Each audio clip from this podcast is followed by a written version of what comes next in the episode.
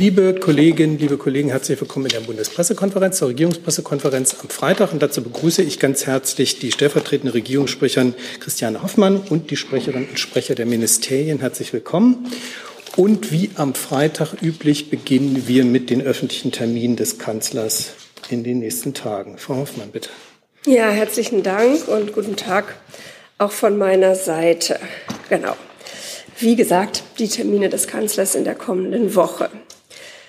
Am Montag, dem 9. Oktober und Dienstag, dem 10. Oktober werden das Bundeskabinett und der französische Ministerrat zum ersten Mal zu einer gemeinsamen Kabinettsklausur zusammenkommen.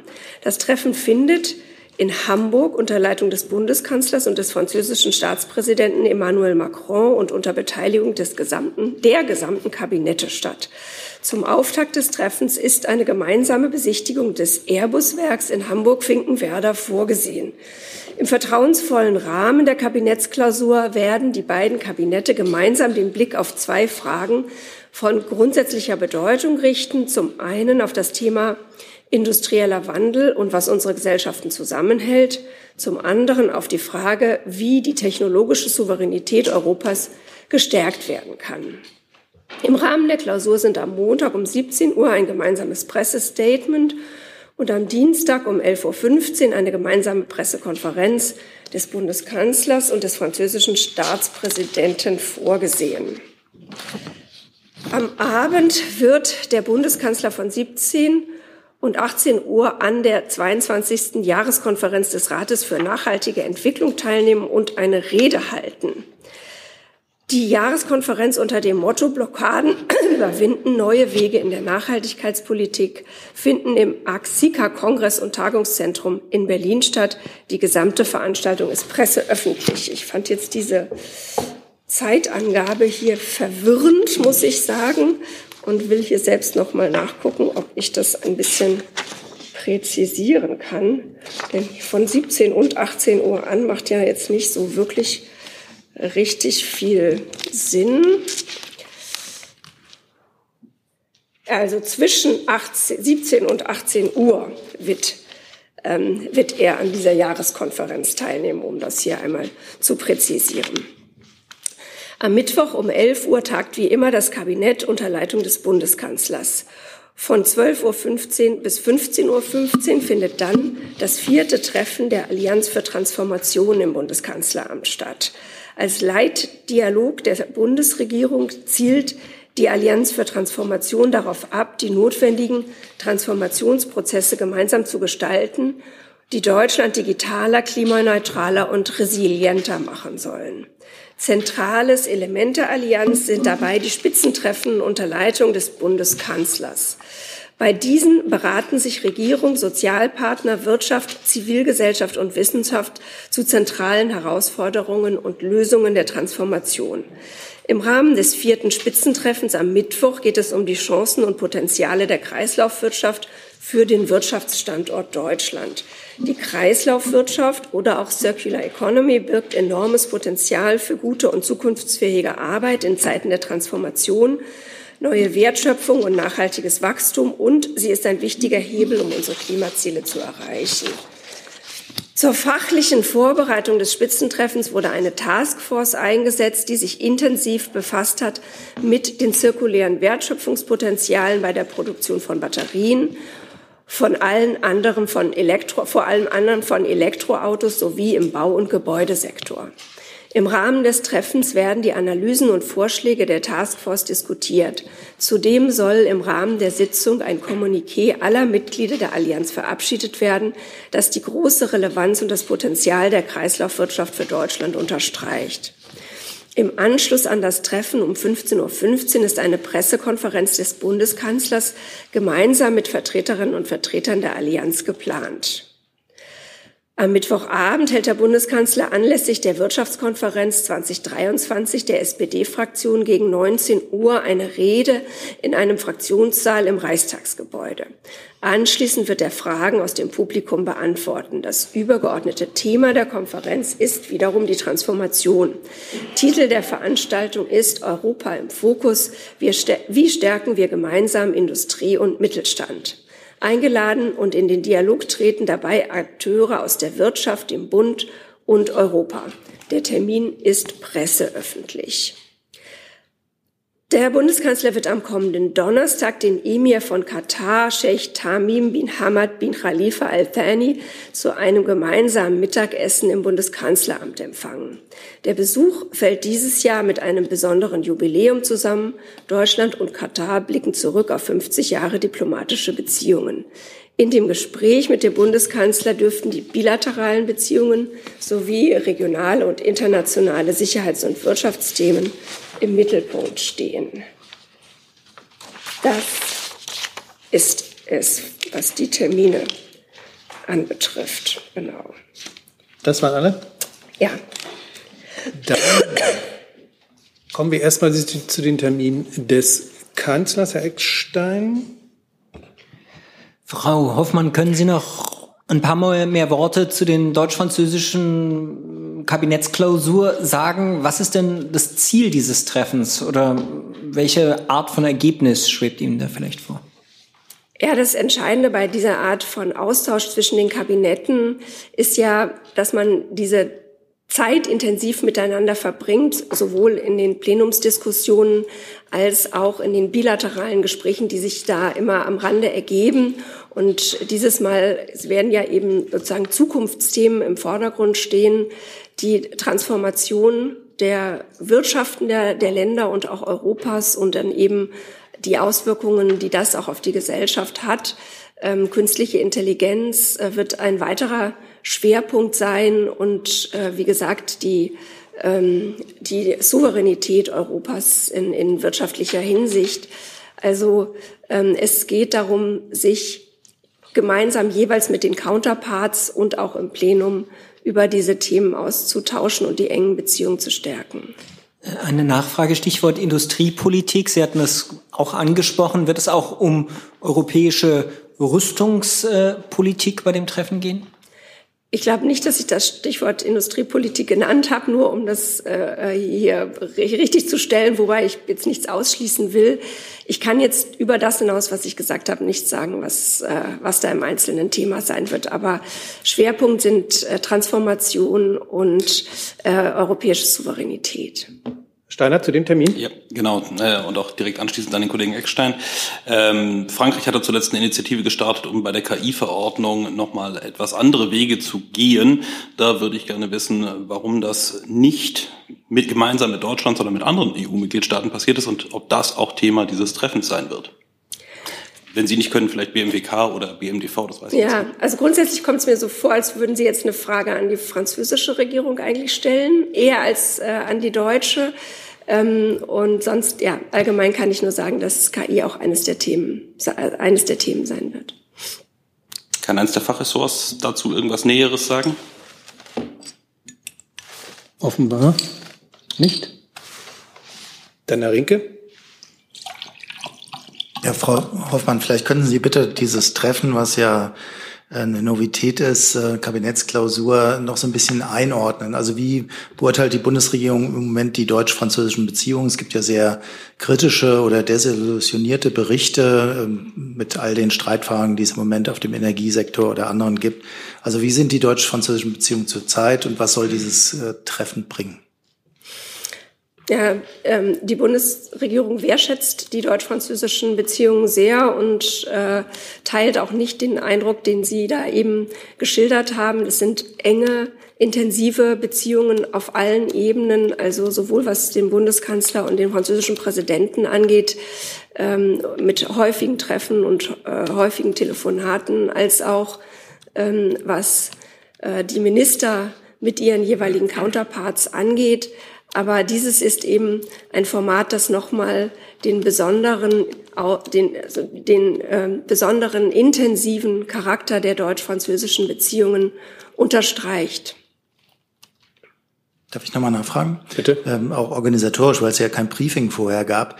Dadurch, dass es eine zweitägige Kabinettsklausur ist, was wir bisher noch nicht hatten.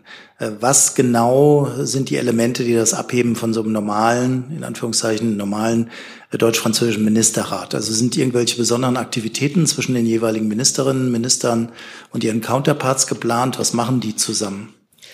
Also zum einen ähm, habe ich, hab ich ja äh, darauf hingewiesen, dass es diesen gemeinsamen Besuch des Airbus-Werkes geben wird. Ähm, besonders ist vielleicht auch, dass das jetzt äh, in Hamburg stattfindet, also ähm, an der langjährigen Wirkungsstätte des äh, Bundeskanzlers ähm, und äh, nicht einfach in der Hauptstadt oder nahe der Hauptstadt. Ähm, und was jetzt einzelne Verabredungen der Minister mit ihren Counterparts, die es mit Sicherheit gibt, äh, äh, angeht, das kann ich jetzt äh, nicht im Einzelnen hier sagen, aber natürlich werden am Rande auch äh, bilaterale Gespräche geführt werden. Hey Leute, kurzer Hinweis. Wir stellen ja alles, was wir produzieren, kostenlos ins Netz. Ohne Kommerz. Wir können das nur, weil ihr unsere finanziellen Supporter seid. Das funktioniert seit Jahren und so soll es bleiben. Jeder Euro zählt, per Überweisung oder PayPal. Schaut einfach in die Podcast-Beschreibung und jetzt geht's weiter.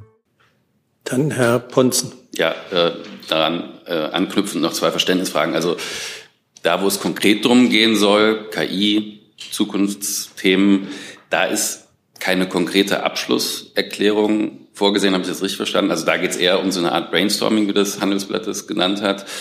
Zweite Frage zu den ja durchaus bestehenden Interessenkonflikten in diesen sehr intensiven Beziehungen zwischen Frankreich und Deutschland. Vor allem Energiepolitik, Herr Rink hat es genannt, oder auch Sky Shield. Das wird gar nicht thematisiert in diesen anderthalb Tagen. Also ich würde jetzt prinzipiell absolut nichts ausschließen und nicht sagen, dass irgendetwas gar nicht thematisiert wird. Das, äh, da, da wenn ich, wenn diesen Eindruck will ich auf keinen Fall erwecken. Es, es wird nichts ausgeschlossen.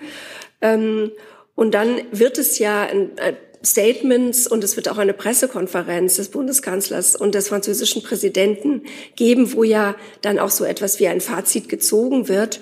Ähm, aber der, das, ähm, der, der Sinn dieser äh, äh, Art von äh, Klausur ist ja gerade, dass man sich nicht die ganze Zeit mit dem Verfassen von Erklärungen und Papieren beschäftigt, sondern sich intensiv austauscht ähm, und dieses Format einfach dafür nutzt. Das, das, das ist genau das, was dabei das Entscheidende ist. Deshalb Pressekonferenz mit Fazit, Statements, aber, aber nicht ein Bündel von Erklärungen. Herr Jung, zu dem Termin? Ist dann damit zu rechnen, dass die Streitthemen ausgeblendet werden? Also zum Beispiel Atomkraft, Atomenergie ähm, ist ja für die Bundesregierung kein Zukunftsthema, wahrscheinlich eher ein Vergangenheitsthema, für die Franzosen dagegen ein Zukunftsthema. Macron hat ja im August auch angekündigt, dass man, Zitat, mit unseren deutschen Freunden darüber nochmal sprechen will und Überzeugungsarbeit leisten möchte. Ich habe es eben schon gesagt, es wird nichts ausgeblendet, gar nichts. Ist denn damit zu rechnen, dass vielleicht die Umweltminister, also Frau Lemke, dem französischen Counterpart erklärt, warum das keine gute Idee ist mit der Kernenergie? Frau Trom? Zuzufügen. Die Gespräche werden Montag, Dienstag stattfinden und dann im Anschluss würden wir dann auch gegebenenfalls über die Ergebnisse informieren. Frau Hoffmann, wie ist man, wie ist man überhaupt auf Hamburg gekommen? Ich habe da eine Idee, aber äh, ähm, so ganz genau weiß ich das nicht. Ja. Können Sie das nachreichen? Ja, ich habe ja eben bereits gesagt, dass der Bundeskanzler, dass es sich um eine langjährige Wirkungsstätte des Bundeskanzlers handelt. Aber es ist natürlich auch mit Airbus ein Ort, der eine deutsch-französische Symbolik hat. Also ich kann mir da vieles vorstellen, aber das ist jetzt mein persönliches Extemporieren hier. Und äh, ich habe mit dem Bundeskanzler darüber nicht gesprochen. Herr Rinke noch mal dazu? Ja, eine Frage an Frau Baron, weil Ihr Staatssekretär Giegold ja äh, davon gesprochen hat, dass es äh, zwischen Deutschland und Frankreich im Energiesektor einen Great Bargain, hat er das, glaube ich, genannt, in der FT äh, geben soll, angesichts der vielen, man kann sagen, Streitfragen oder Differenzen in der Energiepolitik. Ähm, ich hätte ganz gerne gewusst, ob Sie da eine Einschätzung geben können, wie weit beide Länder in der Energiepolitik eigentlich im Moment auseinander sind. Also auch ich kann den Gesprächen natürlich nicht vorgreifen und beide Länder haben, haben immer sehr deutlich gemacht, ähm, dass jedes Land natürlich über seinen Energiemix selbst entscheiden kann. Wir in Deutschland haben eine sehr klare Strategie, die lautet hin zu mehr erneuerbaren Energien und mehr Energieeffizienz. Und das halten wir eben für den richtigen, richtigen Weg und auch einen Weg, ähm, der der eben zu mehr Resilienz und, und mehr Diversifizierung führt. Und das ist unsere Haltung, die kennen, glaube ich, auch Die, unsere französischen Partner im Detail werden andere Haltungen vertreten, aber die klären wir im Austausch. Und wenn ich noch mal darin erinnern darf, es gab vor einigen Wochen den Besuch des französischen Wirtschafts- und Finanzministers Bruno Le Maire ähm, in einer Kabinettssitzung und danach eine sehr ausführliche Pressekonferenz des deutschen Finanzministers, des Bundeswirtschaftsministers und des französischen Wirtschafts- und Finanzministers Bruno Le Maire, wo ja auch zu vielen Fragen Stellung genommen wurde und alle, würde ich sagen, in dieser Konferenz ja auch sehr viele Gemeinsamkeiten gefunden haben, zum Beispiel bei der Zusammenarbeit für Wasserstoff, eine Technologie im Energiebereich, wo, wo durchaus große Gemeinsamkeit herrscht, diese voranzubringen.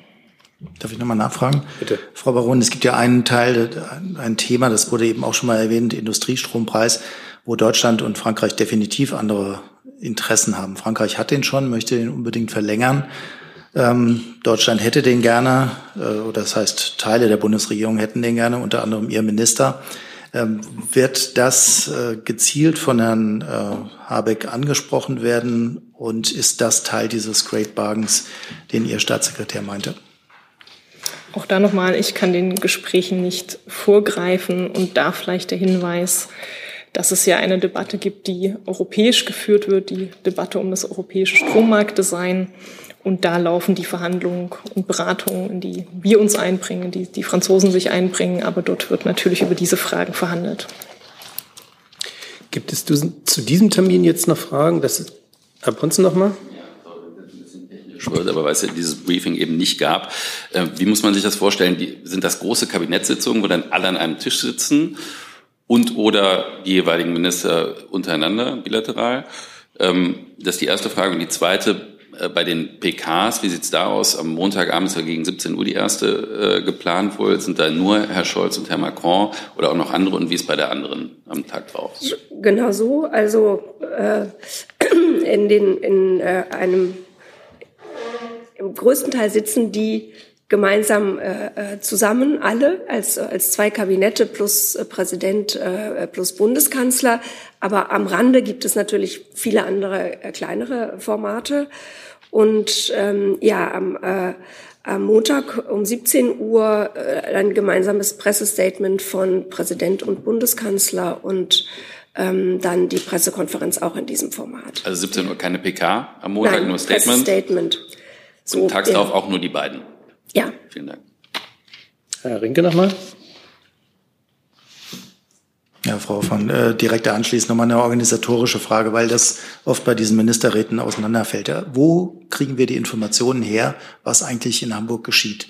Also das BPA, nehme ich an, kümmert sich um den Kanzler und dann gehen, müssen wir auf alle Ministerien extra zugehen, um zu erfahren, was die jeweiligen Ministerinnen oder Minister denn da organisieren? Oder ist, wird das gemeinsam kommuniziert? Also der Regierungssprecher wird vor Ort sein ähm, und sicher informiert darüber, dass BPA wir sind aber ja auch sozusagen insgesamt für die Regierung zuständig, also Fragen, die jetzt die gesamte Regierung betreffen, natürlich klar auch an uns. Ähm, was jetzt die einzelnen bilateralen Gespräche angeht, glaube ich, wäre es schon richtig, wenn Sie sich da jeweils an die, an die Ministerien wenden.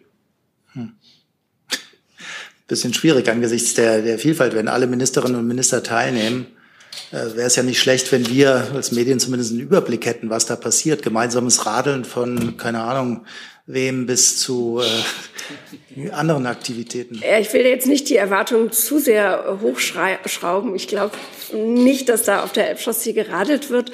Ähm, aber ich schaue noch mal, ich schaue, ob, ob, ob wir das in irgendeiner Weise, ob es irgendwie Sinn macht und wir da in irgendeiner Weise was zusammenführen und Ihnen zur Verfügung stellen können. Aber genau. Danke. Das kann ich von hier unterstützen, das wäre ganz gut. Ähm, gibt es Fragen zu ähm, anderen der genannten Termine jetzt? Frau Buschow. Ja, die Frage, gibt es nach dem Treffen mit dem Emir von Katar eine Pressekonferenz? Das kann ich Ihnen noch nicht sagen. Das ist noch nicht, steht noch nicht fest.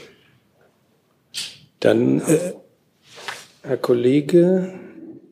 Isa Tibi von Al Jazeera. Bei dem Treffen mit dem Bundeskanzler und dem Emir Katar wird er über die Energie und ukrainische Themen sprechen?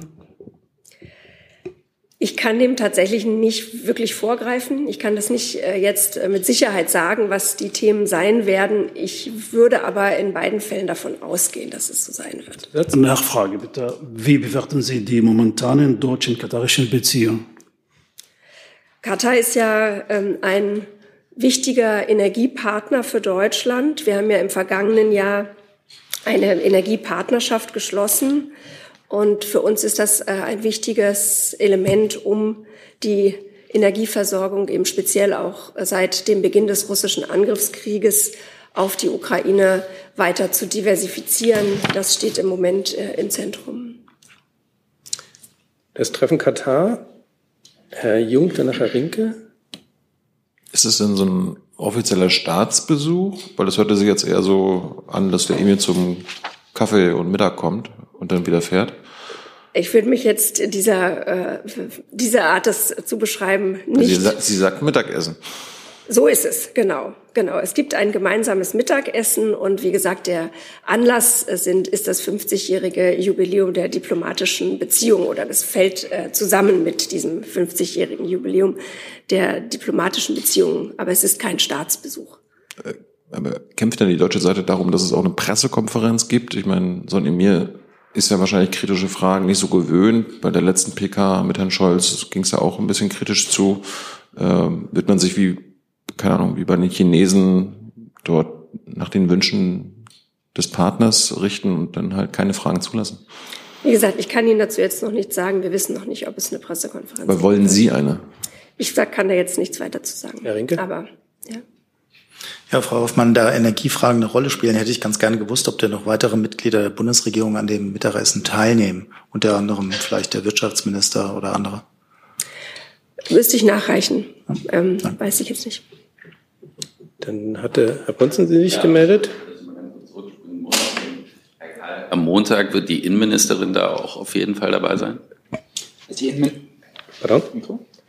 Jetzt. Die Bundesinnenministerin wird auch an der deutsch-französischen Kabinettsklausur teilnehmen, ja. Ähm, wann genau kann ich Ihnen noch nicht sagen, in jedem Fall am Dienstag. Weitere Fragen zu den genannten Terminen des Kanzlers? Das ist nicht der Fall, dann bleiben Herr Rinke. Zu einem Termin, der nicht genannt wurde. Bitte. Des Kanzlers, äh, da wollte ich nachfragen, ob das äh, so korrekt ist. Es gibt ja nächste Woche eine Ministerpräsidentenkonferenz am Donnerstag und Freitag und auch Überlegungen, ob der Kanzler nicht daran teilnimmt. Äh, interpretiere ich das richtig? Wenn Sie das jetzt nicht erwähnt haben, heißt das, der Kanzler wird nicht an den Ministerpräsidententreffen teilnehmen. Ich habe Ihnen da jetzt im Moment nichts dazu anzukündigen und das nächste reguläre Treffen, wie Sie ja wissen, findet ähm, am 6. November statt, also das nächste reguläre Treffen des Bundeskanzlers mit den Ministerpräsidentinnen und Ministerpräsidenten der Länder. Dann bleiben wir noch bei den Terminen und zwar eine Reiseankündigung des Finanzministeriums, Herr Keller. Ja, vielen Dank. Bundesfinanzminister Lindner wird vom 12. bis 14. Oktober nach Marrakesch reisen. Er nimmt da an der IWF-Jahrestagung teil. Äh, am Rande wird es auch wie üblich ein Treffen der G20-Finanzministerinnen und Finanzminister geben. Auf der Agenda stehen insbesondere die Themen der aktuellen globalen makroökonomischen Entwicklung, der Stärkung der multilateralen Entwicklungsbanken und die internationale Verschuldung. Und außerdem wird es wie üblich am Freitag, den 13. wird es dann eine gemeinsame Pressekonferenz mit dem Präsidenten der Bundesbank, Dr. Joachim Nagel, geben. Dankeschön. Dazu Fragen? Das ist nicht der Fall. Dann kommen wir zum Friedensnobelpreis. Ja, die oder gab es noch Termine? Achso. Pardon? Auch Ministerin Svenja Schulze, Entwicklungsministerin Svenja Schulze ähm, wird nach Marrakesch reisen. Sie nimmt vom 11. bis 14. Oktober an der Weltbank-Jahrestagung äh, dort teil. Die Jahrestagung der Weltbank wird für die weitere Ausrichtung der Bank sowie die Entwicklungs- und Klimafinanzierung bedeutend sein.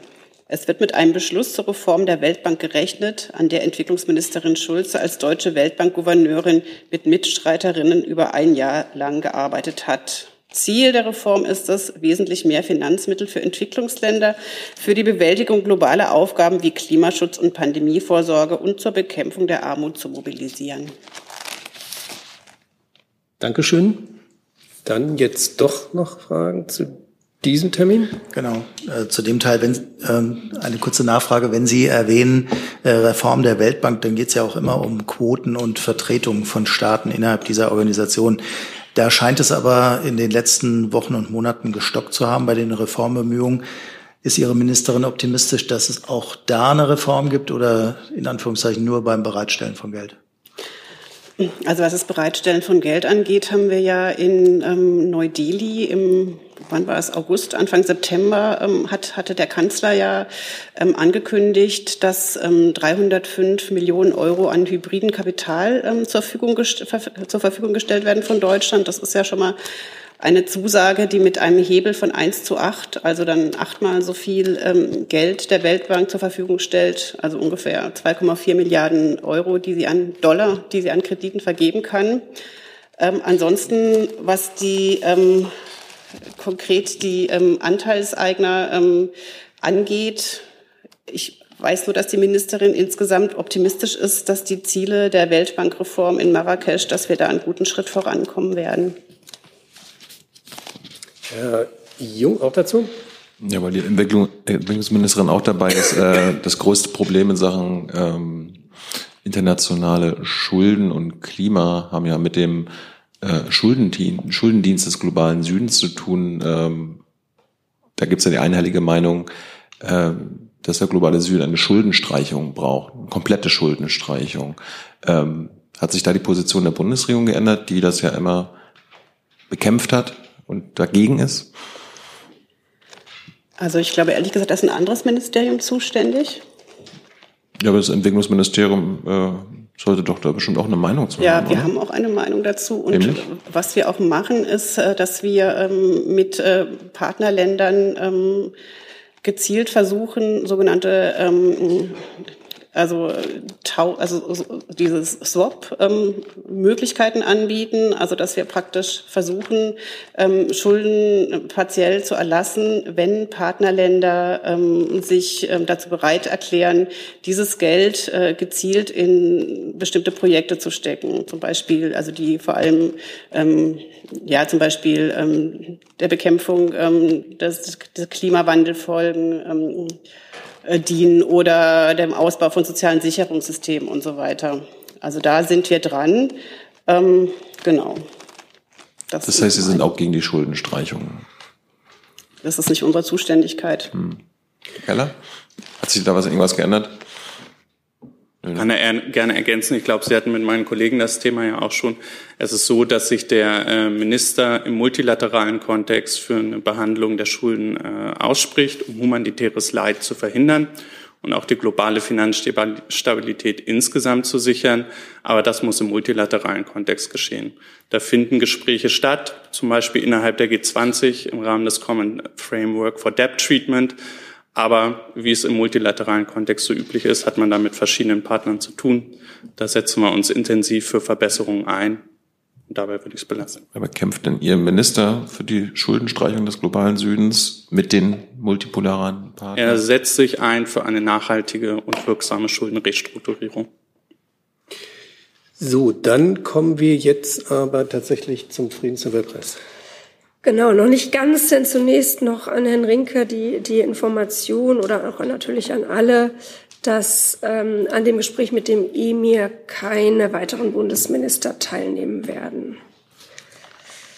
Genau, und dann zum Friedensnobelpreis. Die Bundesregierung freut sich über die Verleihung des diesjährigen Friedensnobelpreises an Narges Mohammadi und gratuliert ihr herzlich zu diesem Preis.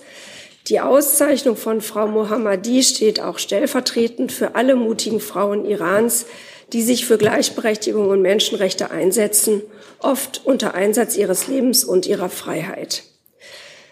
San Sendegi Azadi, Frau, Leben, Freiheit. Für Frau Mohammadi und für viele andere mutige Frauen im Iran gilt dieses Motto ihrer Proteste leider nicht, denn sie ist inhaftiert. Die Vergabe des Preises ist ein wichtiges Signal der globalen Solidarität mit den mutigen Menschen in Iran und ein Signal an das iranische Regime, die Rechte seiner Bürgerinnen und Bürger zu achten. Soweit dazu von meiner Seite. Dankeschön. Herr Jung dazu. Ähm, Da ich dazu jetzt eine Zeit lang nicht gefragt habe, Frau Deschauer vielleicht, ähm, es gibt ja auch einen deutsch-iranischen Inhaftierten im Iran, für den sich die Bundesregierung bisher jetzt nicht so sehr eingesetzt hat. Äh, Jamjid Shamat, äh, Frau Hoffmann hat sich der Kanzler mittlerweile eingeschaltet. Äh, der Mann ist zum Tode verurteilt. Bisher, Herr Hebestreit hat uns gesagt, gab es da keine, keine Bemühungen seitens des Kanzlers. Äh, hat sich das geändert? Und Frau Deschauer, können Sie uns was zu seinem Fall sagen? Die Bundesregierung setzt sich da äh, sehr äh, intensiv und aktiv dafür ein, dass ähm, eine Freilassung erfolgt. Ich hatte ja gefragt, ob der Kanzler sich bisher jetzt eingesetzt hat. Der Kanzler ist natürlich informiert über alles, was dort unternommen wird. Ich kann das gerne ergänzen, da Sie die Frage an mich gerichtet haben. Ähm, wir setzen uns mit größter Anstrengung aktiv für Herrn Schamat in Iran ein, hochrangig und auf allen uns zur Verfügung stehenden Kanälen und bei jeder Gelegenheit. Und das beinhaltet zum Beispiel auch, dass wir mit äh, den Familienangehörigen im engen Kontakt stehen. Sie haben vielleicht äh, wahrgenommen, dass es ein Treffen der Außenministerin kürzlich mit der Tochter von Herrn Schamat gab. Noch mal eine Frage von Herrn Jung. Aber gibt es zu dem Fall jetzt irgendein Update? Sie wissen, dass wir zu Konsularfällen, die uns äh, intensiv beschäftigen, für die wir uns auch sehr intensiv einsetzen, ähm, am besten beraten sind, nicht öffentlich im Detail zu kommunizieren. Wir setzen uns dafür ein, den Betroffenen, auch in diesem Fall Herrn Schamat, bestmöglich zu helfen. Dann haben wir noch ein aktives Statement von hier oben, nämlich den russischen Angriff. Frau Hoffmann. Ja, genau, vielen Dank. Ich würde gerne auch im Namen der Bundesregierung etwas zu dem gestrigen schweren Angriff auf Zivilisten in Rosa in der Nähe von Kharkiv sagen. Die Bilder und Nachrichten, die uns aus dem ukrainischen Ort Rosa erreichen, sind erschütternd. Mindestens 50 Zivilisten sind gestern Opfer eines brutalen und menschenverachtenden Angriffs des russischen Aggressors geworden. Viele wurden verletzt. Viele der Menschen vor Ort hatten sich offenbar zu einer Trauerfeier zusammengefunden. Gezielte Angriffe auf Zivilisten und die zivile Infrastruktur sind eine gravierende Verletzung des humanitären Völkerrechts. Wir verurteilen sie aufs Schärfste und fordern Russland auf, das sinnlose Töten sofort einzustellen und das humanitäre Völkerrecht zu beachten. Wir stehen fest an der Seite der Ukraine. Wir werden in unserer Unterstützung für das Land und seine Menschen nicht nachlassen. Und wir tun auch weiter unser Mögliches, dass sie sich vor Putins Raketenterror schützen können. Gerade deshalb ist es auch so wichtig, dass Deutschland seine Unterstützung für die ukrainische Luftverteidigung ausweitet. Daher hat der Bundeskanzler gestern angekündigt, dass Deutschland der Ukraine mit einem weiteren Patriot Luftabwehrsystem eine zusätzliche hochwirksame Verteidigungswaffe liefern wird. Dann Fragen dazu bzw. zu dem gesamten Komplex. Herr Steiner. Ja, äh, Frau Hoffmann, ähm, angesichts äh, dessen, dass die dort eingeschlagenen Raketen oder die Rakete äh, von Russland aus abgefeuert wurde, respektive von russischem Gebiet, bleibt die Bundesregierung bei ihrer Linie, dass von Deutschland gelieferte Unterstützung in Form von Waffensystemen oder Waffen ähm, nicht gegen Ziele in Russland eingesetzt werden darf. Ich habe da keinen veränderten Stand für Sie, was das angeht, was dieses Thema angeht. Herr Rinke? Ja, eine Frage ans Verteidigungsministerium. Wenn jetzt ein zusätzliches Patriot Raketensystem äh, bereitgestellt wird. hätte ich ganz gerne gewusst, wie viele Deutschland überhaupt noch zur Verfügung hat und ob es eine zeitliche Befristung äh, dieser Übergabe gibt. Also ist das äh, quasi komplett an die Ukraine übergeben worden oder ist damit vor allem der Winter jetzt erstmal gemeint? Ja, vielleicht zum zweiten Punkt zuerst. Eine zeitliche Befristung wäre mir nicht bekannt. Ähm, die Gesamtumfänge eines Unterstützungspaketes ähm, werden wir ähm, dann kommunizieren, wenn wir hier das Paket endgültig geschnürt haben. Sie wissen, nächste Woche finden noch entsprechende Formate statt, Rammstein-Format und Verteidigungsministertreffen. Und äh, dann werden wir sicherlich etwas zum äh, konkreten Paket sagen, aber eine Befristung ist mir nicht bekannt. Äh, aktuell verfügt die Bundeswehr über einen Buchbestand von zwölf Systemen. Ähm, die ähm, verfügbaren Systeme kommunizieren wir grundsätzlich nicht aus Gründen der militärischen Sicherheit. Darf ich kurz nachfragen? Die zwölf Systeme beinhalten die nicht äh, auch Patriot-Systeme, die schon abgegeben wurden? Die zwölf Systeme ist der aktuelle Buchbestand. Da ist schon ein System, was wir abgegeben haben, im Frühjahr dieses Jahres abgezogen. Ah, okay. Danke. Steiner nochmal? Ja, ganz kurz, äh, Herr Müller. Ähm, zwölf Systeme beinhaltet das die derzeit nicht in Deutschland stationierten Systeme? Die zwölf Systeme beinhalten die Gesamtanzahl der für die Bundeswehr zur Verfügung, stehenden Systeme, inklusive der Systeme, die außerhalb Deutschland aktuell in Polen unsere Bündnispartner unterstützen, schützen. Und das ist ein System, was derzeit außerhalb Deutschlands. In Polen sind aktuell drei Systeme, weil wir von einem System gleich eine Feuereinheit normalerweise sprechen. Und äh, wir haben dort drei Feuereinheiten äh, in der Nähe von Samo stationiert. Dann gibt es weitere Fragen zu dem Komplex Ukraine, Russland. Herr Eckstein. Stichwort Taurus, ähm, eine Frage ans Verteidigungsministerium. Könnten Sie noch mal ausführen, sind es Systeme, die aus Ihrer Sicht äh, die ukrainischen Streitkräfte nur mit Unterstützung der Bundeswehr einsetzen könnten, sofern sie geliefert werden? Wie Sie wissen, haben wir uns zu diesem Sachverhalt hier nie geäußert. Äh, das sind hypothetische Fragen. Eine Lieferung Taurus steht aktuell nicht im Raum. Daher habe ich dazu nichts zu sagen. Eine Nachfrage nochmal an Frau Hoffmann. Es gibt ja jetzt offenbar die Entscheidung, dass Taurus zunächst nicht geliefert werden soll. Die Vorsitzende des Verteidigungsausschusses im Bundestag sagte dazu, Trotz gehört in den Kindergarten, nicht ins Kanzleramt. Ähm, was sagen Sie denn zu den Vorwürfen hier aus dem Bundestag in Richtung Kanzler? Also das kommentiere ich mit Sicherheit überhaupt nicht. Und was Taurus angeht, äh, haben wir keinen neuen Stand. Herr Kollege? Ja, Jonas Wixford, ARD.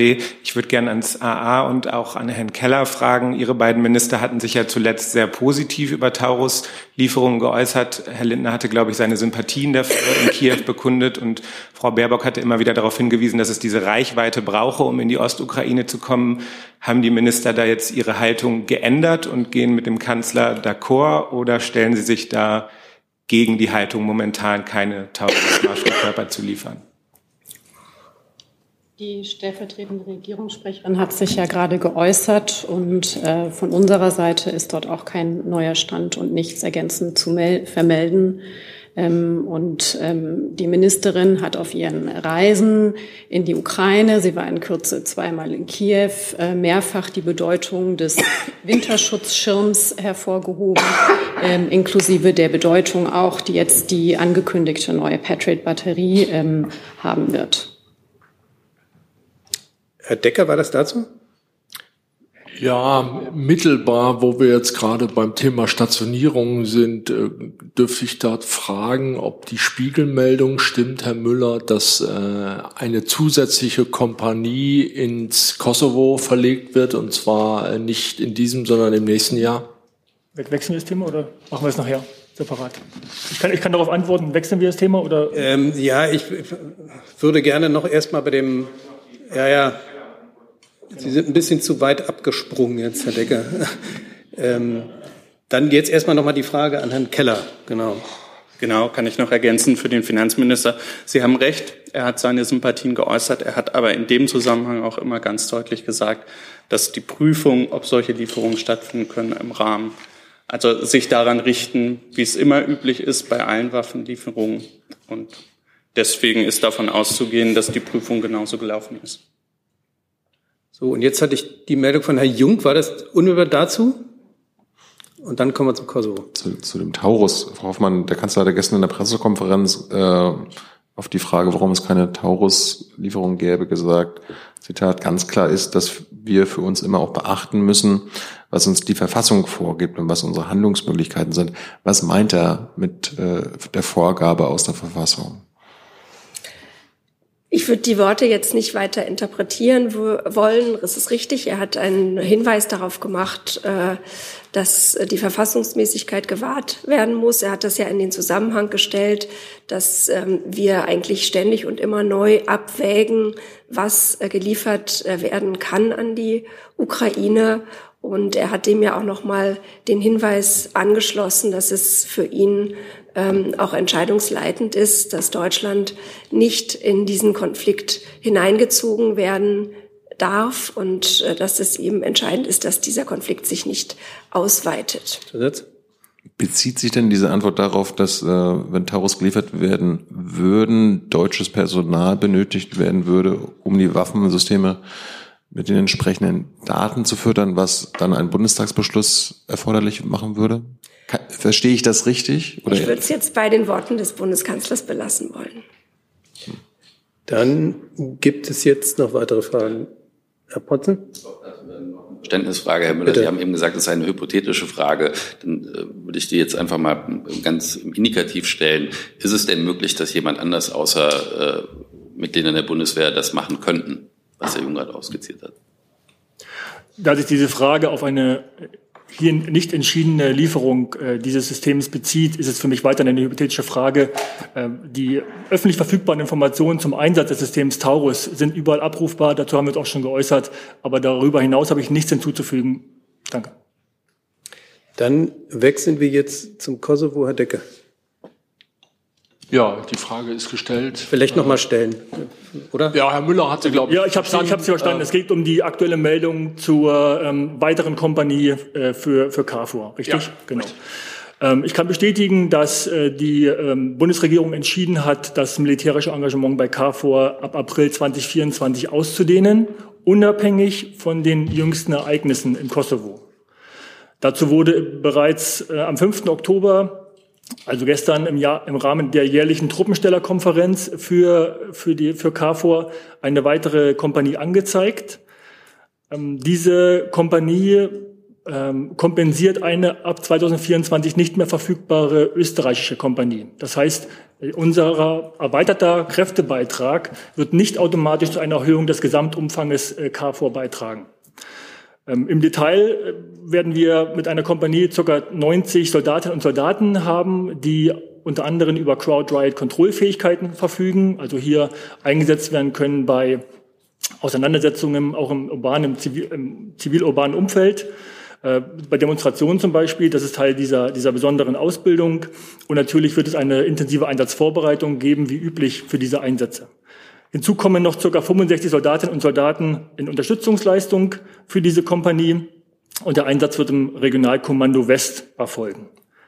Ähm, genau. Die äh, Aufstockung des deutschen Anteils ist im Rahmen des Mandates mit einer Obergrenze von 400 gedeckt. Und somit konnten wir jetzt flexibel reagieren, weil eben ein anderer Partner äh, 2024 die Kräfte nicht mehr stellen konnte, stellen wir diese Kräfte ab 2024. Genau. Zusatz? Ja, ähm, was passiert, wenn es vorher knallt im Kosovo? Wir hatten die äh, Aussage zur Verstärkung, Nichtverstärkung KFOR bereits diese Woche. Ich glaube, es war am Mittwoch, der die Entscheidung über eine veränderte Kräftegestellung bei KFOR wird immer über einen multinationalen Entscheidungsprozess. Da gibt es eine militärische Beratung, die normalerweise über den Commander KFOR, COM KFOR erfolgt, dann über der NATO mit den entsprechenden auch zivilen Gremien und dann wird äh, bei, der, bei den Truppenstellern geschaut, welche Reserven sind eingemeldet, was wird herangezogen, was macht Sinn, weil nicht jeder Truppensteller stellt ja entsprechend auch die gleichen Fähigkeiten. Im Rahmen einer Lageverschärfung braucht man zum Beispiel vielleicht keine Logistiker, sondern braucht vielleicht äh, Crowd-Ride-Kontrollkräfte und da würde man dann gucken, äh, die NATO würde gucken, auf Basis des militärischen Ratschlages, welche Kräfte brauche ich, welche führe ich zu. So ist dann mal das System und das wird dann in, in, Ihrem hypothetischen Fall auch zur Anwendung kommen. Also das heißt, auf gut Deutsch, es ist nicht ausgeschlossen, dass es vorher eine Aufstockung gibt, wenn die Spannungen äh, im Kosovo zunehmen und es zu neuer Gewalt kommt. Hypothetisch möchte ich mich dazu nicht äußern. Ich habe den Prozess dargestellt. Wenn es eine Anpassung der Sicherheitslage gibt, bin ich mir sicher, dass die NATO und der Commander KFOR entsprechend reagieren wird. Herr Jung? Herr Müller, ich bin ein bisschen verwirrt, weil am Mittwoch hat Ihr Kollege Stempfli hier gesessen und mit voller Überzeugung gesagt, dass die Entscheidung gefallen ist, dass wir im Moment nicht aufstocken. Jetzt wird aufgestockt. Äh, woher kam jetzt der Sinneswandel? Ihre Frage am Mittwoch bezog sich auf die aktuelle Sicherheitslage und die Veränderung der Sicherheitslage. In diesem Zusammenhang stocken wir nicht auf. Ich habe gerade dargestellt, dass die Aufstockung des deutschen Engagements auf äh, Grundlage des, der Nichtverfügbarkeit von Partnerressourcen erfolgt. Das heißt, äh, angesichts der eskal scheinbar eskalierenden Lage wollen Sie weiterhin nichts machen. Herr Jung, ich habe Ihnen gerade dargestellt, dass die Nationen nicht entscheiden, ob sie ihre Ressourcen oder ihre, ihre Kräfte nach KFOR schicken, sondern im Rahmen eines multinationalen, sehr gut etablierten Prozesses, ausgehend von einer militärischen Lagebewertung über einen Entscheidungsprozess bei der NATO, werden diese Kräfte entsprechend angepasst. Das haben wir am Mittwoch auch schon so dargestellt. Und äh, die Aussage von heute widerspricht nicht der Aussage von Herrn Stempler am Mittwoch. Herr Rinke? Und ich möchte vielleicht einfach auch noch mal ergänzen, dass die Formulierung nichts machen natürlich sehr in die Irre führt, denn es geht ja jetzt in erster Linie um diplomatische Beziehungen, äh, diplomatische Bemühungen, die wir äh, in den letzten Tagen und Wochen noch mal verstärkt haben, um dort zu einer diplomatischen Lösung zu kommen. Darauf liegt das Hauptaugenmerk. Dazu kann ich vielleicht kurz ergänzen, dass die Außenministerin ja just jetzt gerade, das hatte ich Montag, äh, Mittwoch angekündigt, ähm, zu einem Treffen äh, der Westbalkanstaaten im Rahmen des Berlin-Prozesses sich in Tirana aufhält. Und da laufen gerade parallel, während wir hier sprechen, ähm, Gespräche mit ähm, unter anderem dem kosovarischen und den serbischen Amtskolleginnen und Kollegen und den albanischen Amtskollegen sowie den ganzen Westbalkanstaaten. Insofern sind die Bemühungen, ähm, diplomatischen Bemühungen, ähm, sehr intensiv. Jetzt, Herr Ricke. Ja, da, Frau Teschauer, da würde ich ganz gerne direkt anknüpfen. Ähm, die Bundesregierung hat ja in den letzten Tagen äh, vor allem Serbien gewarnt äh, oder ja, gewarnt zu eskalieren und aufgefordert, Truppen aus dem Grenzgebiet zurückzuziehen.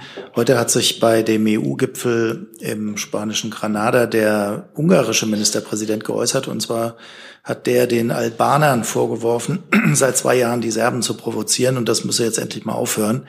Äh, nur so könne man äh, da Frieden in der Region hinbekommen. Deswegen nochmal die Frage nach Verantwortlichkeiten für diese jüngsten Spannungen. Sehen Sie die eigentlich gleichmäßig verteilt bei beiden? Also Kosovo und Serbien, oder liegen die Ihrer Meinung nach eher auf der serbischen Seite? Ich glaube, wir haben das hier mehrfach ausgeführt und ähm, eingeordnet, ähm, unsere Besorgnis ob der Eskalation der Lage ähm, beschrieben, ähm, die mit einer gewaltsamen Vorgehen, bei dem auch ähm, kosovarische Polizisten zu Schaden gekommen sind, ähm, bewertet und auch äh, unsere Sorge ob der Massierung an der Grenze beschrieben. Ähm, unsere Sorge ist weiterhin bestehend, dass die Lage angespannt ist und darauf zielen jetzt unsere diplomatischen Bemühungen ab. Ähm, die Reise der Außenministerin heute in der Region mit den Westbalkanstaaten und ihre Gespräche zielen auch entsprechend darauf ab, ähm, zu Deeskalation weiter aufzurufen. Ähm, das hatten wir hier schon mehrfach beschrieben und es ist weiterhin der aktuelle Stand. Also, wenn ich nachfragen darf, das heißt, Sie sehen die Verantwortlichkeit vor allem auf der serbischen Seite. Das habe ich nicht so gesagt, aber ich habe ähm, bereits auch schon am Mittwoch auf ähm, die entsprechenden Aufruf ähm, aus dem Auswärtigen Amt hingewiesen, dass die Deeskalation äh, Schritte notwendig sind und diese insbesondere auch darin bestehen, dass die serbische Seite die entsprechenden Truppen an der Grenze reduziert. Und da sehen wir ja erste Schritte. Und dann Herr Steiner. Herr Müller, noch mal ganz kurz nachgefragt. Ähm, ab wann war denn absehbar, dass die Österreicher nicht mehr zur Verfügung stehen? Und äh, wie viel Vorlauf gab es denn jetzt für die Entscheidung, die jetzt dann gefallen ist, doch eine weitere deutsche Kompanie zu schicken? Die Aussagen zu den Österreichern habe ich nicht da. Da müssten Sie in Österreich nachfragen, weil das dann dem Truppensteller obliegt. Üblicherweise hat äh, eine, eine Anzeige bei einer Truppenstellerkonferenz einen entsprechenden Vorlauf, weil wir ja auch prüfen müssen, welche Kräfte haben wir zur Verfügung. Ähm, den genauen Vorlauf kann ich nicht nennen, aber üblicherweise ist ein, ein gewisser Zeitraum, da werden Kräfte, da werden Leute beteiligt, da, wird, ähm, da werden Entscheidungen herbeigeführt. Also es ist keine Entscheidung, die deswegen auch nicht im Zusammenhang der aktuellen Ereignisse geschehen ist. Dann auf meiner Liste Herr Eckstein mit einem neuen Thema. Ähm, eine Frage ans Finanzministerium, Stichwort Überweisungen in Heimatländer von Asylsuchenden in Deutschland. Können Sie vielleicht einmal schildern, welche Erkenntnisse das Finanzministerium hat, also um welche Summen es sich da handeln und in welcher Phase eines Asylgesuchens Menschen Gelder zurücküberweisen? Ja, vielen Dank für die Frage. Sie sprechen an, dass ja der Minister auch angekündigt hat, eben dieses Financial Blocking zu prüfen. Die Prüfungen laufen bei uns intern jetzt. Es gibt keine eigenen Zahlen, die das BMF hat. Da werden jetzt im Zuge dieser Prüfung Zahlen zusammengetragen, aber da gibt es noch keine abschließenden. Dürfte ich einmal fragen, bis wann soll diese Prüfung äh, abgeschlossen sein und ähm, ob Sie vielleicht noch einmal schildern können, warum Sie diese Notwendigkeit sehen, wenn Ihnen noch gar keine Zahlen äh, vorliegen. Also die Frage offen ist, ob es überhaupt ein Problem gibt. Es gibt keinen festen Zeitraum, wann diese Prüfung abgeschlossen wird. Das ist jetzt einfach, da werden rechtliche äh, Fragen geklärt und dann wird man da zu einem Ergebnis kommen. Was Sie äh, zu Ihrer zweiten Frage hm, ich glaube, wir sehen alle aktuell, dass es bei der Migration große Herausforderungen gibt, die auf unser Land zukommen. Das spiegelt sich ja auch wieder in dem Aufruf nach einem Deutschlandpakt. Und da ist es dann, glaube ich, auch in der Verantwortung von jedem Ministerium in seinem Bereich zu prüfen, was kann gegebenenfalls verbessert werden, wo ist Handlungsbedarf. Der Minister hat ja auch gleichzeitig gesagt, dass er sich für Sachleistungen statt direkten Überweisungen äh, ausspricht. Und dann ist aber eben dieser Financial Blocking Teil ein Teil dieser Prüfung, wo wir Veränderungen schaffen können, die dazu beitragen, diese aktuelle Situation zu lösen. Frau Marschall dazu? Ja, eine Frage an, an Herrn Keller noch jetzt da nachgefragt und dann noch eine an Herrn Kall. Ähm, ja, aber um so eine Prüfung zu, zu anzufangen, braucht man ja irgendwie einen Anfangsverdacht oder irgendeinen Hinweis von irgendjemand, der sagt, da, da findet sowas statt. Also gibt es solche Hinweise irgendwie von, von Banken oder ähm, also worauf beruht diese, diese Annahme? Und ähm, an Herrn Kall, da läuft ja jetzt eben diese Asyl, Debatte über Reformen im Asylrecht. Ähm, wird da in Ihrem Ministerium, werden da jetzt auch einzelne Schritte eben überprüft, wie zum Beispiel schnellere Arbeitserlaubnisse für, für Asylbewerber? Genau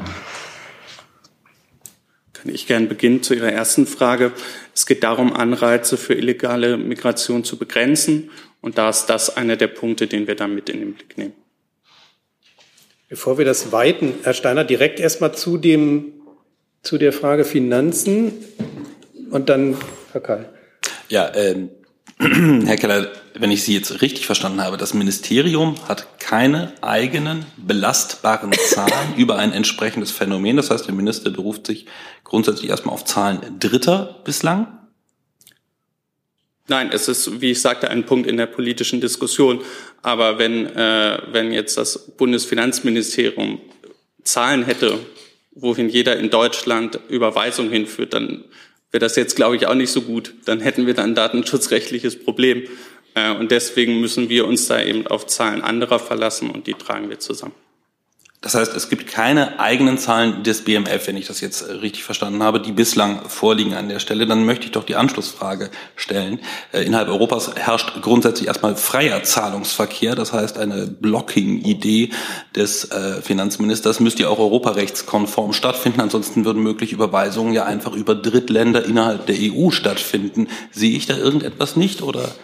Sie können davon ausgehen, dass das Teil der Prüfung ist. Dann Herr Eckstand noch dazu? Warten Sie, warten Sie. Jetzt. Nur noch einmal zur Klarstellung, nur weil ich hatte Herrn Lindner so verstanden, dass er in seinem Ministerium bereits prüfen lässt, Zahlungen unterbinden zu können. Das heißt aber, das wäre ja eigentlich der zweite Schritt. Wenn ich Sie jetzt richtig verstanden habe, wollen Sie aber auch den ersten Schritt einmal klären. Also liegt diese Problematik überhaupt vor? Und gleichzeitig prüfen Sie aber auch schon, wie man es blockieren könnte. Dieses Instrument wird insgesamt geprüft. Herr Jung? Ich verstehe jetzt nicht, was der Unterschied ist zu einem Ressentiment gegen Ausländer. also das, was Sie jetzt sagen, basiert ja erstmal auf irgendwas anderem. Was ist der Unterschied zu, zu einem Ressentiment? Also erstmal jetzt die Unterstellung weise ich zurück.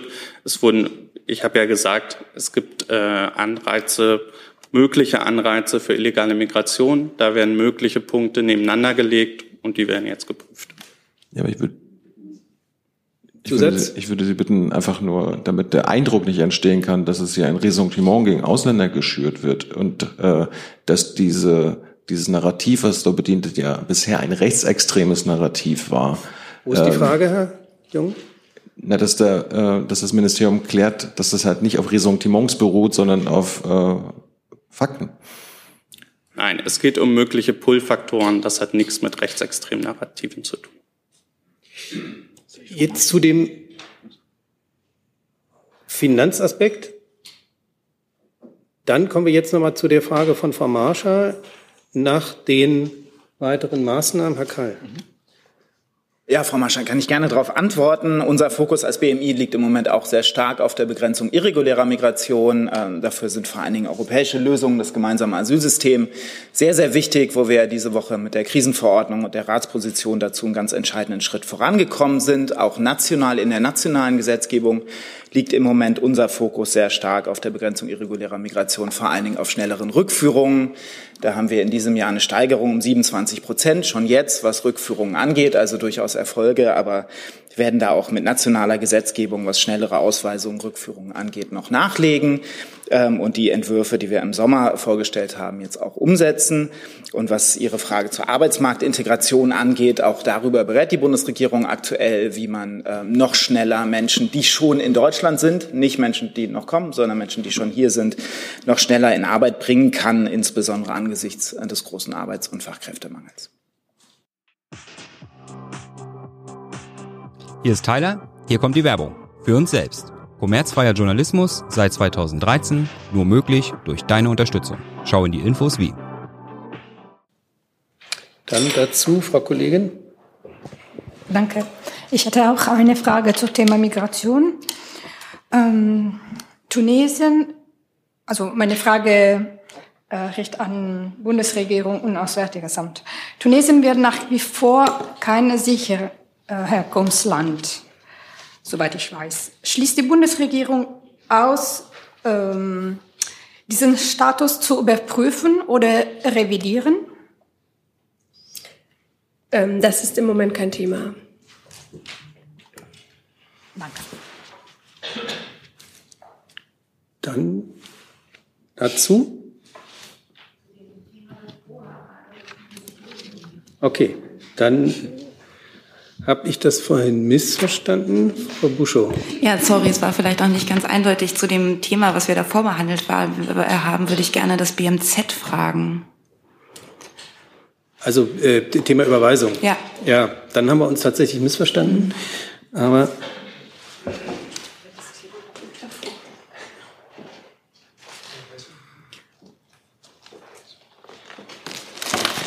das Entwicklungsministerium hat ja in der Vergangenheit durchaus ähm, sich dafür eingesetzt, dass Geldtransfers in Herkunftsländer von Zuwanderern, also vermeintlich auch Geflüchteten, erleichtert werden, weil man das durchaus als wichtigen Aspekt in der Entwicklungshilfe sieht. Deswegen einfach mal ans BMZ die Frage, wie sehen Sie denn da die Pläne von Herrn Lindner? Unterstützen Sie das oder konterkariert das eigentlich Ihre Arbeit? Also die Ministerin hat sich ähm, ja letzten Sonntag auch in einem Interview zu dem Thema geäußert. Ähm, da hat sie gesagt, dass ähm, das tatsächlich, also dass, damit man Geld in die Heimat überweisen kann, ähm, muss man hier, das kann nur jemand, der hier arbeitet und der mehr verdient, als er zum Leben braucht. Und deswegen reden wir dann nicht über Flucht, sondern über Arbeitskräfte, die wir ja angesichts des Fachkräftemangels dringend brauchen. Und ähm, bei allen Schwierigkeiten, die wir gerade mit der Aufnahme und Integration haben, müssen wir darauf achten, dass wir attraktiv für internationale Arbeitskräfte bleiben. Und die Fachkräfteeinwanderung ist im Übrigen auch ein Schlüssel oder auch der Schlüssel, um illegale Migration zu senken. Denn die Entwicklungsländer haben etwas davon, wenn sie legale Arbeitskräfte schicken können, dafür aber Migranten zurücknehmen, die in Deutschland kein Aufenthaltsrecht haben. Also Deshalb ähm, ist die Frage der Rücküberweisung ist ein wichtiger Faktor und deswegen müssen wir eben, da spricht die Ministerin für aus, ähm, hinzu möglichst zu äh, legalen Einwanderungsmöglichkeiten kommen. Hab, äh, vielen Dank. Ich habe gerade eben dankenswerterweise von den Kollegen aus dem Backoffice noch mal einen Zuruf bekommen, es ist nicht so, dass uns gar keine Zahlen vorliegen würden, aber es sind halt keine eigenen Zahlen vom BMF, sondern externe Zahlen, die wir jetzt zusammentragen.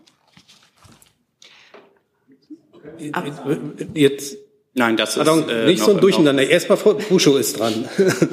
Knüpft jetzt aber auch daran an, also wenn ich das richtig verstanden habe, ähm, differenziert Ministerin Schulze zwischen Fachkräften und zwischen Asylbewerbern, auch bei den Geldtransfers. Also verstehe ich das richtig? Bei den Geldtransfers von Asylbewerbern würde sie mit sich reden lassen, bei den anderen ist sie nicht für Einschränkungen. Und vielleicht dann, also das ist die Frage, verstehe ich das richtig? Und die Rückfrage ans Finanzministerium wäre dann, äh, das, das bezieht sich nur auf Asylbewerber, also für ein gewissen Zeitraum, für eine gewisse Frist oder wie muss man das verstehen? Ich, ich kann Ihnen die Antwort gerne noch mal vorlesen. Ähm, die hat sie so gesagt und die steht für sich, wenn Sie möchten. Nee, das müssen Sie nicht. Herr Keller? Ja, äh, genau. Es geht um Überweisung von Asylbewerbern. So, jetzt kam der Zwischenruf von Herrn Eckstein, ob Sie dann noch Zahlen haben dazu? Entschuldigung dafür. Und ja, wenn Sie jetzt eine Nachreichung haben, mich würden die Zahlen interessieren. Danke. Nein, es ging bei der Nachreichung um die Klarstellung, dass es äh, nicht so ist, dass keine Zahlen vorliegen, sondern dass sie zusammengetragen werden. Aber diese, diese Zahlen werden eben noch im Laufe der Prüfung zusammengetragen. Dann Herr Jung? Von wem kommt die Zahl? Äh, das kann ich ad hoc nicht sagen, das weiß ich gerade nicht. Können Sie nachreichen, bitte? Das können wir prüfen. So, jetzt ja, wenn Sie die haben, können Sie die nachreichen. Herr Keller sagte ja gerade, er hat sie noch nicht. Nee, er meinte, er will prüfen, ob er das nachreichen kann, aber das ist jetzt eine wichtige Sache. Ich würde bei dem sagen, was ich gesagt habe, wir prüfen das. Dann ähm, frage ich jetzt vorsichtshalber nochmal. Zu dem Aspekt Überweisung gibt es hier noch irgendwie Fragen. Dann hatten wir den zweiten Aspekt, das waren Maßnahmen. Also zu dem Aspekt, was Herr Kall äh, was gesagt hat, auch keine Fragen. Super. Doch, Frau Marscher.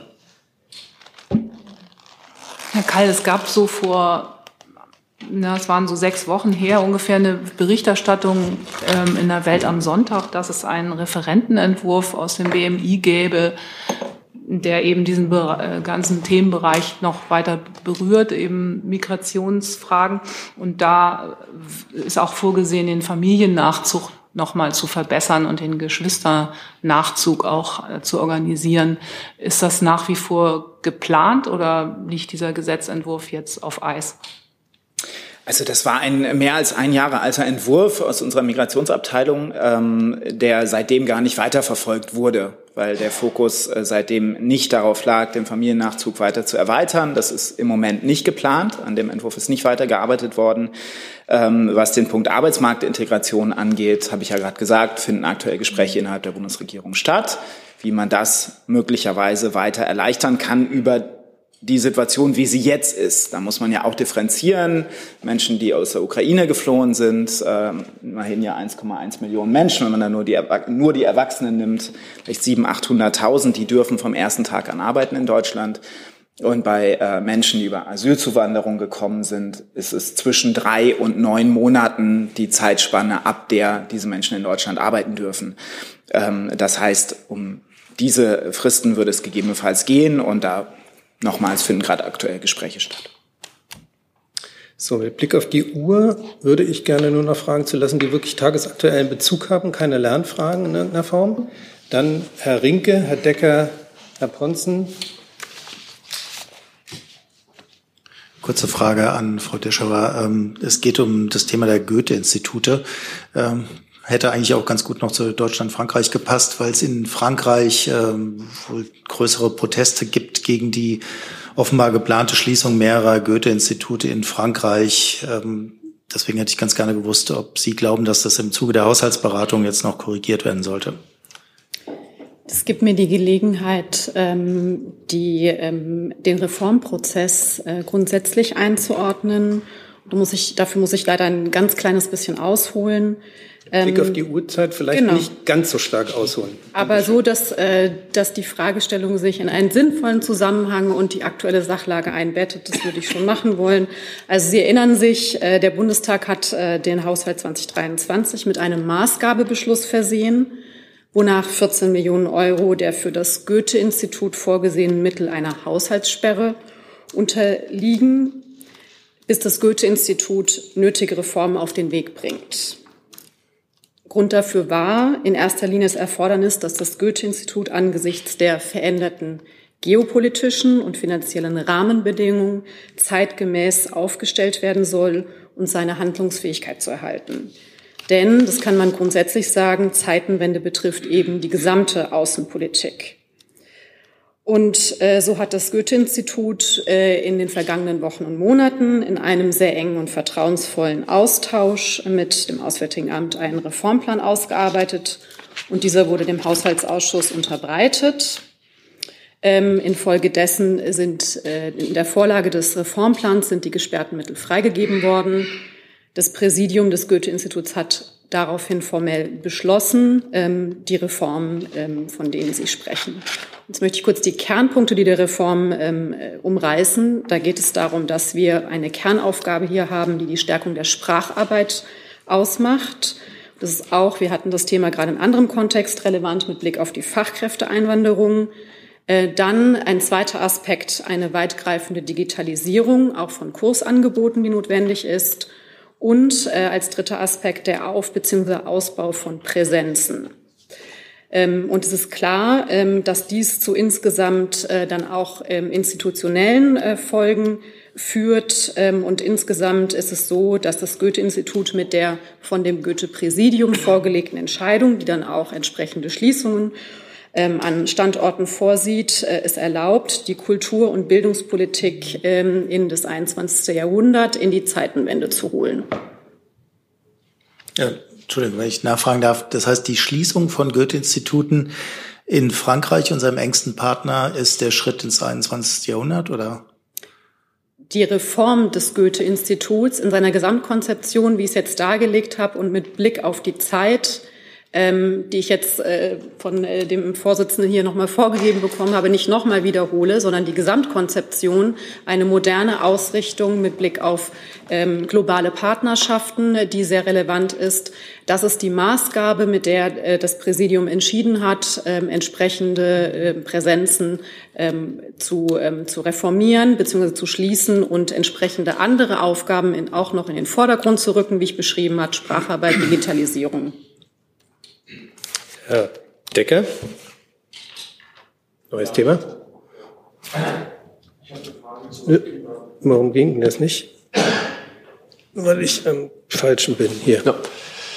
Äh, ich habe eine Frage zu den Äußerungen äh, von Johannes Vogel, FDP, zur Kindergrundsicherung und äh, den zusätzlichen Bedingungen, die die FDP, FDP darstellt. Wie kommentiert das Familienministerium diese Einlassung von Herrn Vogel? Und ähm, Herr Vogel sagt ja auch, ähm, das müsse eingebettet sein in äh, ein Gesamtkonzept zur Stärkung von Arbeitsanreizen, ähm, äh, von, äh, ja, von, von, äh, ähm, von Leistungsbeziehern. Ähm, können Sie dazu auch ein paar Worte sagen? Das Arbeitsministerium, wann ist sozusagen mit diesem Konzept äh, äh zu rechnen, äh, mit diesem zweiten von mir äh, erwähnten Konzept? Dann starte ich mal. Äh, vielen Dank. Ähm, wir haben die Äußerungen natürlich wahrgenommen, äh, so wie wir überhaupt alles natürlich sehr genau wahrnehmen, was im parlamentarischen Raum jetzt zur Kindergrundsicherung ähm, diskutiert wird. Die Diskussion liegt jetzt im parlamentarischen Raum, da gehört sie auch hin. Und äh, wie Sie wissen, kommentieren wir Äußerungen aus dem parlamentarischen Raum nicht. Da würde ich Sie bitten, sich an die jeweiligen Pressestellen der Fraktionen zu wenden.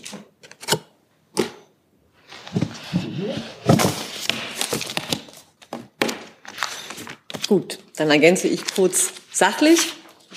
Ähm, richtig ist, äh, zur Umsetzung eines aus, äh, Auftrags aus dem Koalitionsvertrag äh, hat das BMAS in enger Abstimmung mit anderen Ressorts, unter anderem eben dem Finanzressort, Familienministerium, äh, ein Forschungsvorhaben zur Reform der Transferentzugsraten und Verbesserung der Erwerbsanreize vergeben. Und äh, der Bericht dazu soll im November vorliegen. Im November. Und da, wann wäre dann sozusagen mit gesetzgeberischen Maßnahmen zu rechnen? Äh, wenn Herr Vogel, äh, wenn ich Herrn Vogel richtig verstehe, will er das ja im Einklang. Äh, das heißt, ein, äh, ein, Gesetzentwurf zur Kindergrundsicherung würde dann erst vom Parlament beraten, wenn äh, das aus Ihrem Hause auch vorläge. Also zum Fortgang äh, im parlamentarischen Raum kann ich mich nicht äußern, auch nicht zu den ähm, Äußerungen von Herrn Vogel. Aber ganz klassisch natürlich ähm, Ergebnisse von einem Forschungsvorhaben können erst dann bewertet und entsprechend ähm, sag ich mal, mit Folgen geprüft werden, wenn sie vorliegen. Dann Herr Bonzen, tagesaktuell. Ganz anderes Thema allerdings. Zunächst an Frau Descher und dann auch an alle anderen. Äh, Stichwort. Nee, mit alle anderen wollen wir, glaube ich, jetzt nicht mehr. Ja, Sekunde. Lassen Sie mich doch erstmal die Frage stellen. Frau, Frau Descher, ähm, Außenministerin Baerbock ist auf Blue Sky aktiv seit kurzem. Äh, Frage an Sie, warum und welche Rolle hat Elon Musk da möglicherweise auch äh, gespielt, der sich ja zur Seenotrettung eingelassen hat auf seinem Netzwerk? Und die Frage an alle anderen, um jetzt eine Reise nach Jerusalem hier nicht auszulösen, vielleicht die Frage an alle anderen, falls es da in Ihren Häusern Pläne gibt, vielleicht könnten Sie dann die per E-Mail nachreichen. Das wäre für uns sehr hilfreich und vielleicht für Sie ja auch gut, weil Sie ein bisschen Werbung dafür machen können. Danke. Ein guter Vorschlag. Üblicherweise ist es ja erst äh, die Frage, erst die Frage an Frau Hoffmann und dann an alle anderen. Aber ich drehe das gerne um jetzt für den für unseren Fall. Ähm, das ist richtig. Wir sind, äh, ich glaube, seit vorgestern ähm, entsprechend auf Blue Sky ähm, aktiv. Und ich glaube, das schließt auch sehr, sehr gut an an eine Fragestellung aus diesem Kreise, die bereits vor, ich glaube, auch am Mittwoch hier gestellt Mittwoch. wurde. Äh, dass wir als Bundesregierung, aber dann auch wir als Auswärtiges Amt stetig und fortlaufend entsprechende Entwicklungen auch in sozialen Netzwerken äh, beobachten, ähm, genau im Blick haben und ähm, auch äh, besonders darauf bedacht sind, unserem Informations, dem Informationsbedürfnis und der Informationspflicht nachzukommen. Und so erklärt sich ähm, unsere Neuzugang im Rahmen der Präsenz in den sozialen Medien.